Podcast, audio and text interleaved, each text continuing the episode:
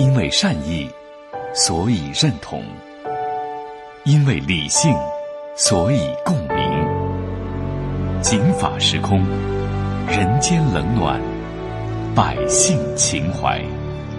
欢迎大家继续收听今天的《警法时空》，我是姚博。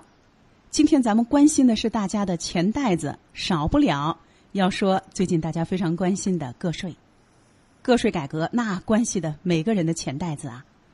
之前我在节目当中就说过啊，这个税改革的这个方向得改对了。您不能一味的提高这个免征点啊，全国情况不一样。你北京就是提到一万，那有的人他每个月也剩不了几个钱。可是你说其他的一些西部的一些城市，您提一万，他就收不上来多少钱了。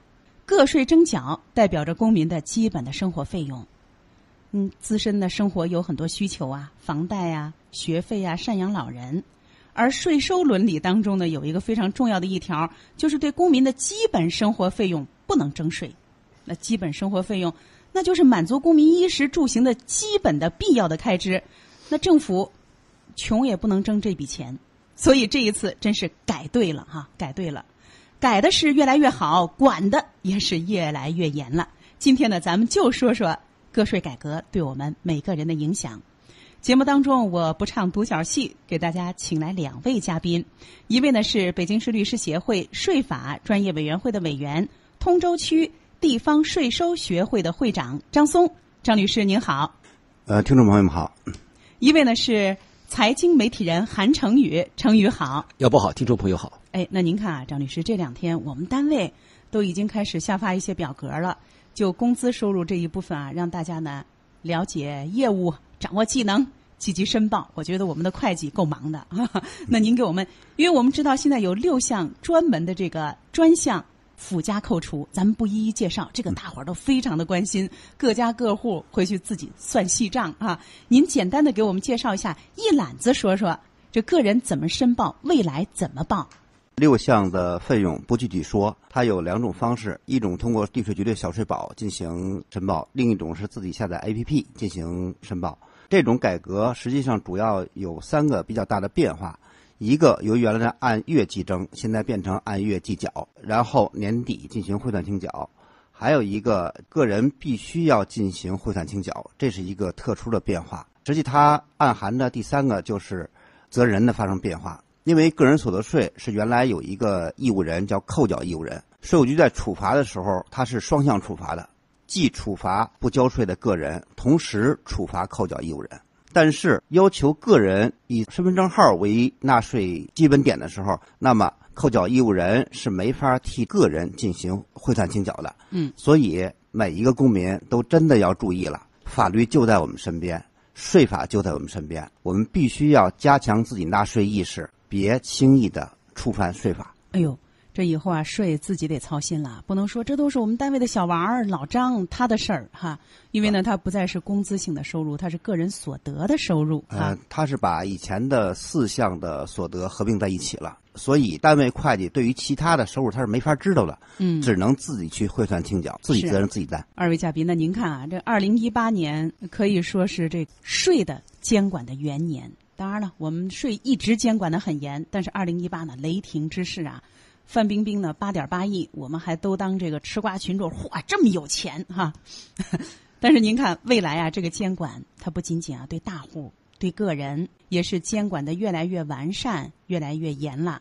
呃，大家有必要了解一下，就别误踩，也别故意哈，更不应该故意了。咱别年底了成了范水水了哈。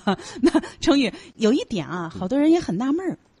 说这个一年十二个月按月缴，一一年还是十二个月按年缴，有必要按年缴？这什么意思呀？你觉得呢？呃，我觉得在三年前，就二零一六年的时候，当时其实已经国家有一个很明确的这个政策的信号放出来了，就那一年开始，个人所得税就是所谓的以十二万年收入开始就是自动申报了。二零一六年啊，其实那个时候就已经告诉你。年将会成为未来跟个税有关的一个最重要的计量单位。那么，其实我觉得这个用年来代替月，它有几个重要的意义，或者是它也是一种与时俱进的一个必然的产物。首先是过去的在计划经济时代里，我们知道，就是你的最主要是，或者是说全部收入，就是你的这份工资收入。那么工资收入，那么我们都知道是以月来发放的。那个时候其实缴税的人很少，即便偶尔有缴，也是按照全世界我们叫叫源泉征税制的，就是有单位给你代扣代缴。那么这是也是符合当时的这样的一种方式的。首先缴的人少，第二呢，你的基本上你的全部收入就是你的月工资。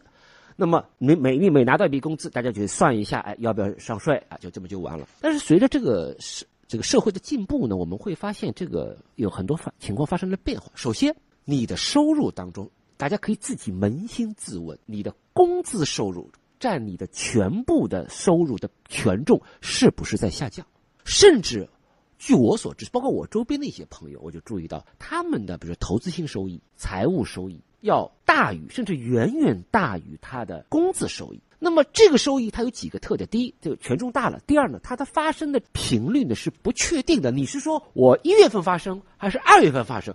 我不好说，但是我有一个年的这样一个框架，我就可以把它算得很清楚。那么，由于它的这种这种你的收入的来源性发生了变化，而且它发生的时间的频率又有不确定，所以用年来作为一个个税征收这样的一个框架是比较符合现在的一个趋势的。大家可能也注意到，比如我就很会关心啊，比如这些行业景气度的问题。那景气度看什么呢？有一个指标就是你去看那个招聘广告，那招聘广告里经常会告诉你说：“哎呀，我们要招聘一个某某岗位的人啊。”给你十五个月工资，十六个月工资，现在很多有这种状况，就不是按十二个月工资来计。但是你要知道，这个多出来的这四个月，不是说真的就有十六个月了。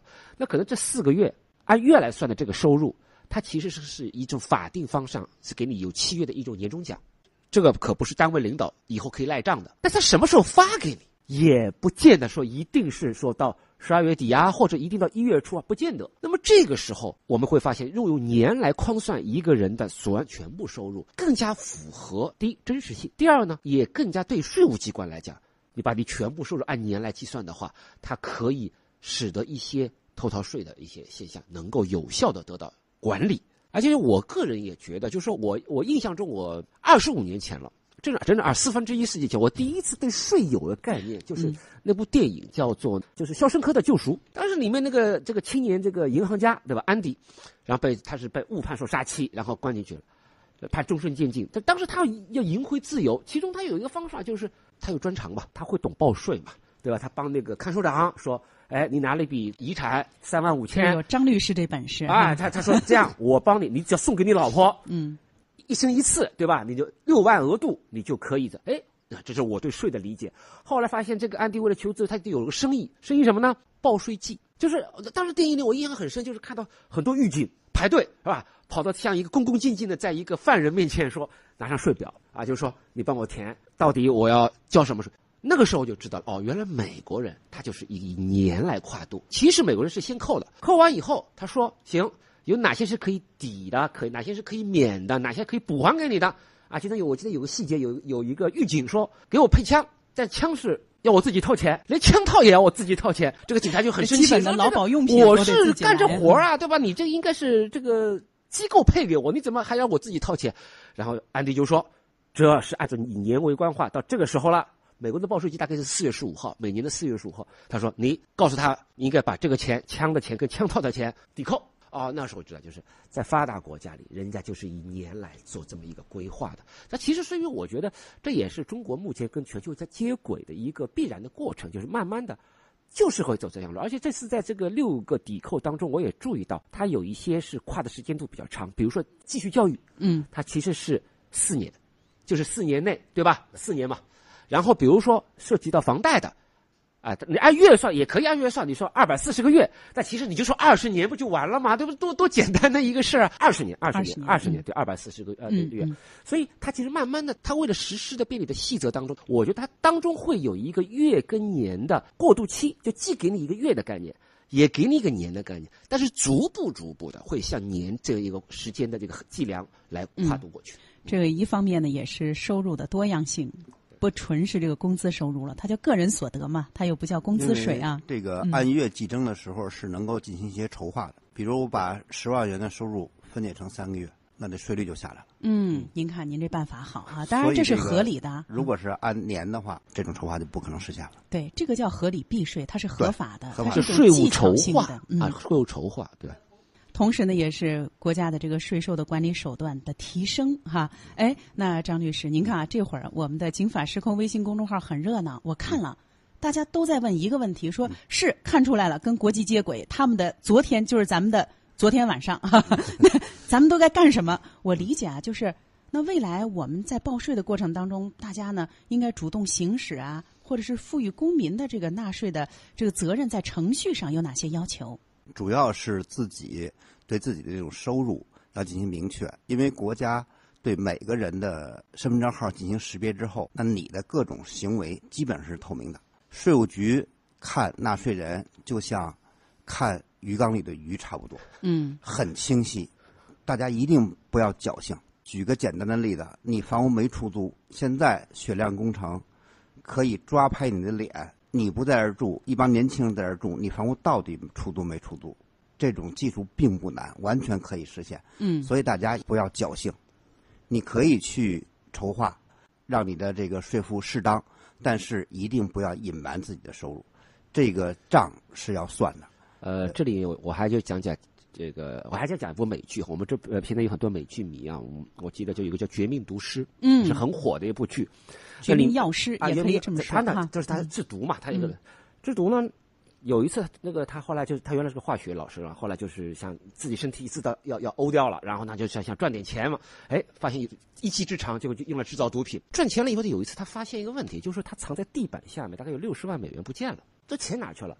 剧情是这么说，哎，后来知道他老婆就交给了那个美国税务局，就交给税务局。然后知道以后呢，他特别高兴，哈哈大笑。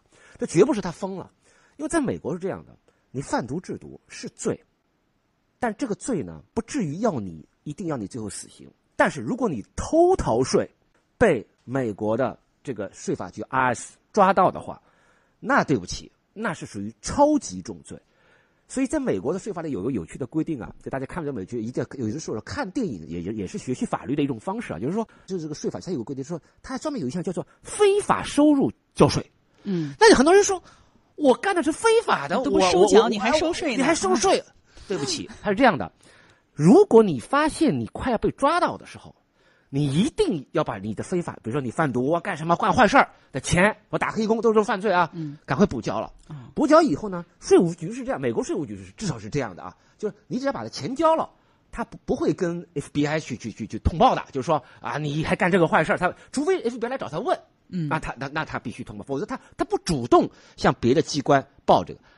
但是你要是被他逮到了的话，对不起，那有可能你这个前面那个干的坏事的罪呢，是关你十年。嗯但是你因为你偷逃税，他会罚到你出狱以后啊，倾家荡产。嗯，所以就是我们不是罪加一等了，啊他不是罪加一等概念，他是比你犯的罪行更高一等的罪行。嗯所以大家可能在去年，我们就说二零一八年是中国或者是世界上的税年，因为很多国家都有各种各样的税，包括北法国也是因为一个税的原因出来的很多的事件啊。其实我告诉你，这这个东西是恰恰是全球化的一个产物，就是过去我们在纳税人概念一直提，但是呢，其实好像大家感受没有那么深。进入一月一号，二零一九年一月一号以后，每个人在你填这张表的时候，我告诉你，你就是一个真正的纳税人了，因为你你家你们公司的会计，你们工厂的会计，再也不能替你隐瞒什么，因为他的很多东西他不知道。那么你对你的行为负责。哎呀，那张律师啊，这么说起来，我估计未来呢，到了这个比咱们现在也是啊，是到了这个规定的时间的时候啊，可能有不少人要咨询、要了解哈，因为这毕竟呢，对大家来说是个新鲜事物。有的时候啊，他是不懂事儿，他是故意的啊，我就想怎么少少交点儿哈。有的时候他是不懂，他是真不懂，结果呢，或者说啊，有侥幸心理，觉得呢可这样也可那样，那我就朝着有利于自己的方式啊去申报哈。那么会有什么不利后果？首先是不利后果，呃，你如果当年交了，你只是交的税额，那么你要以后交，那就滞纳金，嗯，滞纳金是能滞多少？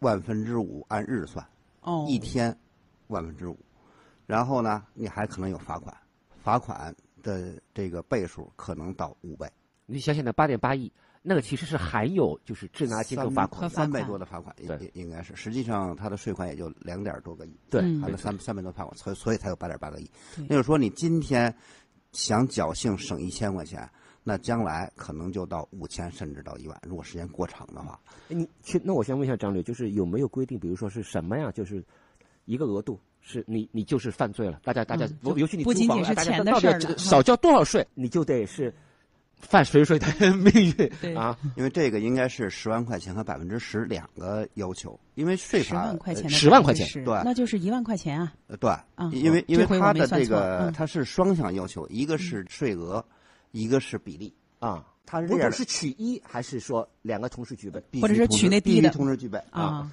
我是有钱人，我即使是差了这个一百万，但是我应该交的，假如是一个亿的话，嗯，那么可能也不涉及刑法。啊，但是我如果是应该交这个二十万，我只交了十万，那么我已经达到百分之五十了，那反而是犯法。这是嗯没办法，因为税法它是双向原则，嗯这个刑法是双向原则，百分之十和这个固定的一个数额嗯是双向的。这个触及税法之后，一旦你交不上税的话，那很可能会被列入失信人员，生活会受到很多很多的限制。哎，对啊，我记得好像在年底年初，最近关于所谓失信的，啊、有些很多有些著名前著名的企业家啊，说不能够坐高铁，不能够嗯坐飞机，不能坐进豪华的饭店，限制消费。限制消费。